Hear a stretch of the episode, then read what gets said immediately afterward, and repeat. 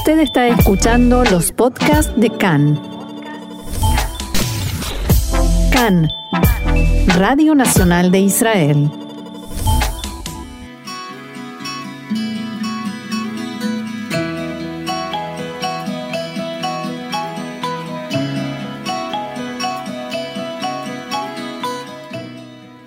Café Literario, una pausa con buenos libros y la mejor compañía, con Orna Stoliar.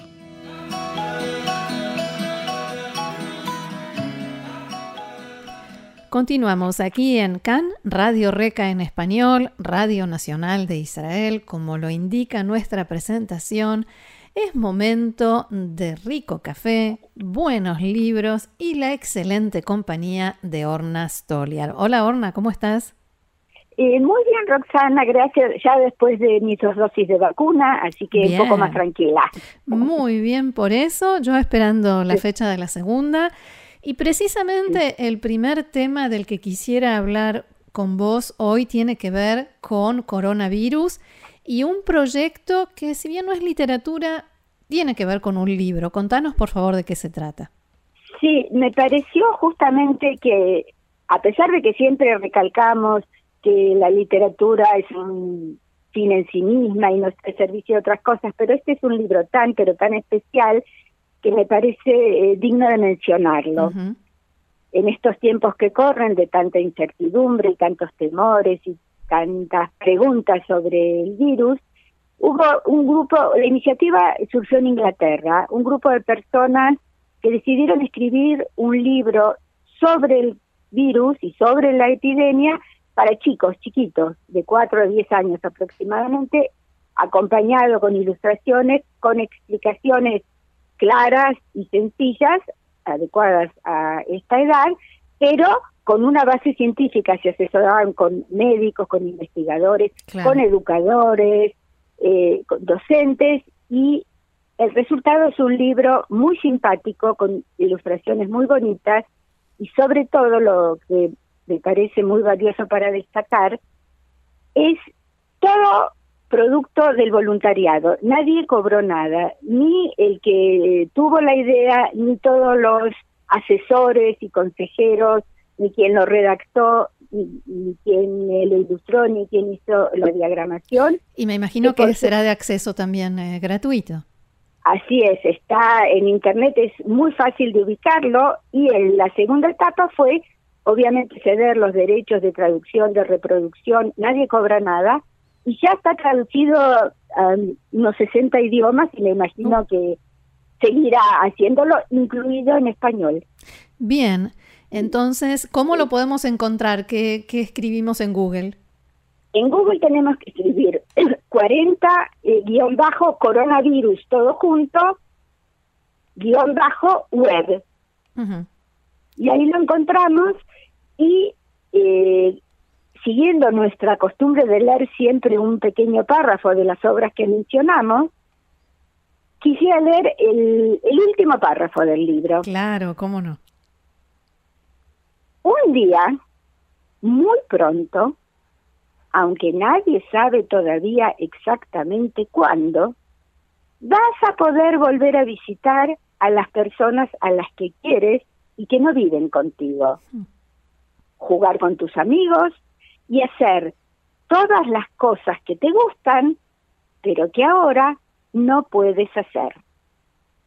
Y ahí, junto a esta frase, se ve un dibujo de un, nene chiquito y una abuela, los dos abrazados y sonrientes. ¡Ay, qué lindo! ¡Qué bueno! Y yo creo que esto eh, es válido para nosotros también, para los que ya no tenemos 10 años. No, Algún día recuperaremos nuestra rutina y nuestros encuentros personales. Los abrazos será un buen recuerdo. Los, abrazos, y las sonrisas, ya no cubiertas por las eh, por, las máscaras.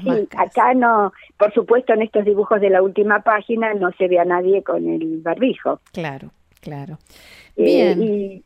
Me Bueno, esto era nuestro pequeño aporte a, la difusión de las medidas de prevención y de cuidado. Y de la esperanza de que las cosas van a volver a ser, sino como eran, mejor que ahora.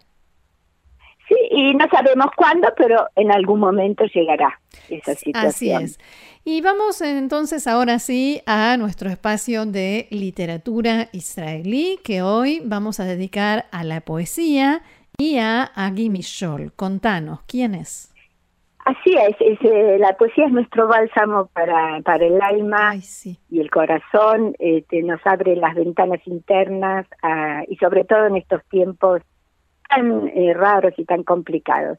Agui Michol, eh, es un diminutivo, su nombre original es Agnès, un nombre francés. Ella nació en Transilvania, que es una región de Rumania, pero su familia era de habla húngara. Eran sobrevivientes del holocausto y ella nació en 1946, o sea, poco después de terminada la Segunda Guerra Mundial. O sea, sus padres son eh, sobrevivientes del holocausto y cuando tenía cuatro años la familia hizo aliá y ella hizo pues todo el, recorrido habitual de los niños y jóvenes en Israel y ya eh, mientras era alumna del colegio secundario empezó a escribir y por supuesto después del servicio militar estudió literatura. El primer título en la Universidad Ben Gurion de Beersheba y el segundo en la Universidad Hebrea de Jerusalén. Empezó a, publicar sus poemas en, los años 70, o era muy joven, tenía veintipico de años, y no lo, eh, si bien tuvo eh, cierto reconocimiento de la crítica, pero no se hizo eh, masivo, no se difundió en particular. A mediados de los años 80 empezó a, dar, a ser más conocida, más citada, más leída, y en los años 90 ya era sumamente popular, eh, respetada y apreciada como poeta. Hoy en día es considerada una de las eh, principales poetas, no solo de mujeres que escriben poesía, sino de poetas en general, en, hebreo, en Israel, y hay muchos que la consideran como una especie de, seguidora, seguidora no en el sentido de, copia, sino de continuación de Dalia Rabikovich. Mm de quien habíamos, hablado, en un programa. Sí, sí, sí, sin duda. Ahora, los eh, temas, los temas que aborda tienen que ver con alguna de las etapas de esta vida que nos estás eh, relatando o nada que ver. No necesariamente. Ella tiene algo muy particular que es que por un lado su lenguaje es sensible, es accesible, no es como, como era Shlonsky o Chernyshkovsky, que en más de una vez nuestra sensación era que necesitamos un diccionario para, para entendidos. Sí, claro. Es, son eh, incluso sus imágenes o los símbolos o las figuras literarias que usa son muy ricas, son muy sugerentes, pero al mismo tiempo son muy accesibles y esa aparente sencillez es muy difícil de lograr. Hmm. No, no cualquiera puede hacerlo. Y hoy en día está traducida a muchos idiomas eh, da mm, talleres de escritura, escritura creativa, que es un tema que en Israel ha aprendido mucho. No todo el mundo es poeta, pero sí logran eh, poder expresar sus ideas, sus sentimientos, sus emociones de una manera más eh, acertada y que pueda llegar mejor al público. Claro. Ha publicado muchos libros de poesía, recibió muchos premios, por ejemplo, en este año lectivo tan complicado, fue nombrada eh, el, título de doctor honoris causa, perdón, el, es escritora invitada del Instituto Israelí de Estudios Avanzados en la Universidad de Jerusalén. Eso es algo muy frecuente en todas las universidades del mundo, invitar a alguien que no es parte del equipo académico de la universidad, pero que sea un profesor visitante. Mm que permita enriquecer a sus alumnos. Y en el 2014 recibió el doctorado honoris causa en la Universidad de Tel Aviv, porque no solo que es una de las poetas más eh, conocidas hoy en día en Israel, es una de las más queridas, tanto por la crítica como por el público en general, que son dos cosas que no siempre van es verdad, son diferentes. Y por supuesto es invitada en programas de radio, de televisión, eh, participa en esas redondas, en paneles. Eh, es una figura presente en el mundo de la poesía hebrea contemporánea.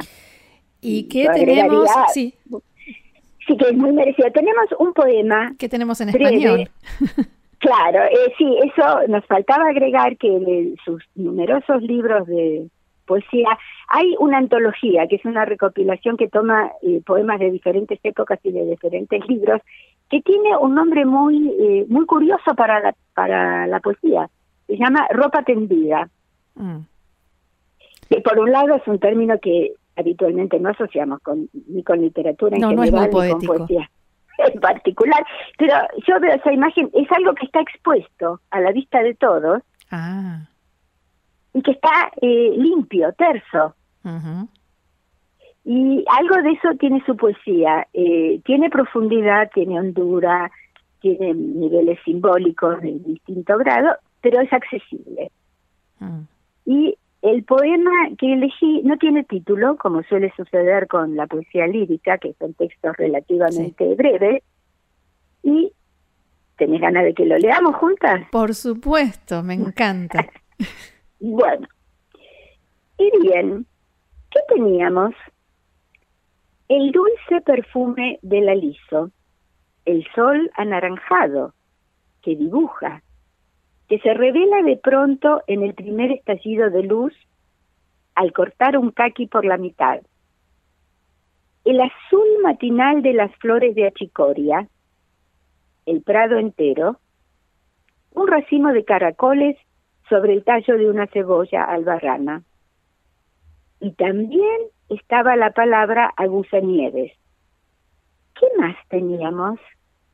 El requiem de las cigarras, ovejas rosadas en las pendientes del cielo y la pelusa suave que besa la oreja del gato.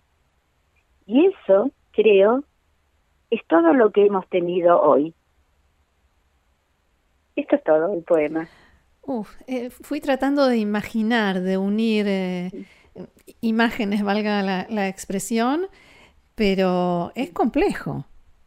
Es complejo, tenés mucha razón, y a primera vista puede parecernos una larga lista de objetos, de situaciones, y hay mucha luz, hay muchos colores, sobre todo colores. Y los elementos son los elementos de la naturaleza más elementales, el sol, el perfume del árbol, las flores, los caracoles, el callo de una cebolla, que no nos suena como una imagen muy poética. No.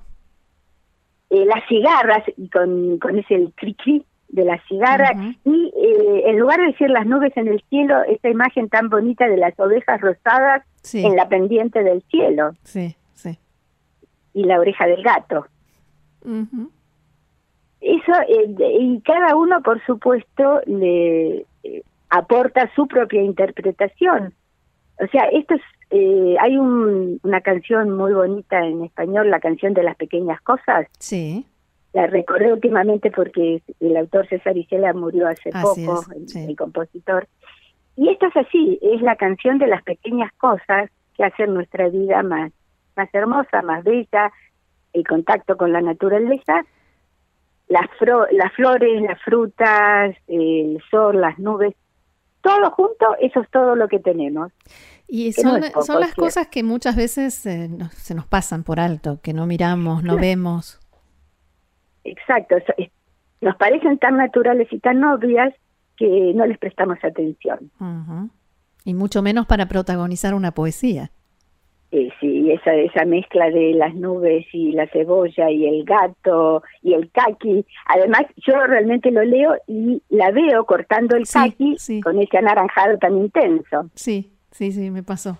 Sí, por eso te decía, traté de imaginar, eh, pero bueno, la mezcla de cosas por momentos excede. Eh, pero es cierto que son las cosas más básicas que tenemos y quedamos por, por sentadas. Están ahí y cuando nos dé la gana las encontraremos. Y yo creo que en estos momentos en que todos tenemos menos contacto con la gente, que salimos menos de casa, eh, que tenemos más tiempo para pensar, eh, recuperar la belleza de las simples cosas, de lo cotidiano, lo que tenemos al alcance de la vista, aunque más no sea al abrir la ventana. Así es. eso nos puede alegrar un poco el día en estas épocas complicadas. Sin duda, sin ninguna duda. Entonces, Orna, quien quiera encontrar esta poesía y las demás de Agui Michol, eh, ¿Dónde? ¿Cómo? Hay, este libro, Ropa Tendida, eh, fue publicado no hace muchos años por una editorial que ya mencionamos varias veces, la editorial Leviatán, que está en la Argentina, que tiene una sección de literatura hebrea contemporánea, poesía y prosa. Eh, y es probable que en Internet, en distintos sitios, aparezcan algunos poemas eh, sueltos, de, ya traducidos por diferentes personas. Acá, hablando de la traducción, esta antología específica fue traducida por dos mujeres argentinas que no viven en la Argentina, Luisa Futoransky, que ella misma es poeta y hace muchos años que vive en París, y Marta Teitelbaum, que también es poeta y vive en España. Así que es un, libro, un proyecto de mujeres. La, la dueña y la editora de Leviatán es una mujer, la autora es una mujer, una poeta, y las traductoras son dos mujeres también. Y ahora nosotras dos lo difundimos. Lo difundimos, me encantó. Bien, bien por nosotras. Orna, muchísimas gracias por esto, como siempre, muy interesante, muy enriquecedor, y será hasta la próxima. Hasta la próxima con más textos interesantes. Y más rico café compartido. Eso nunca debe faltar. Shalom. Shalom.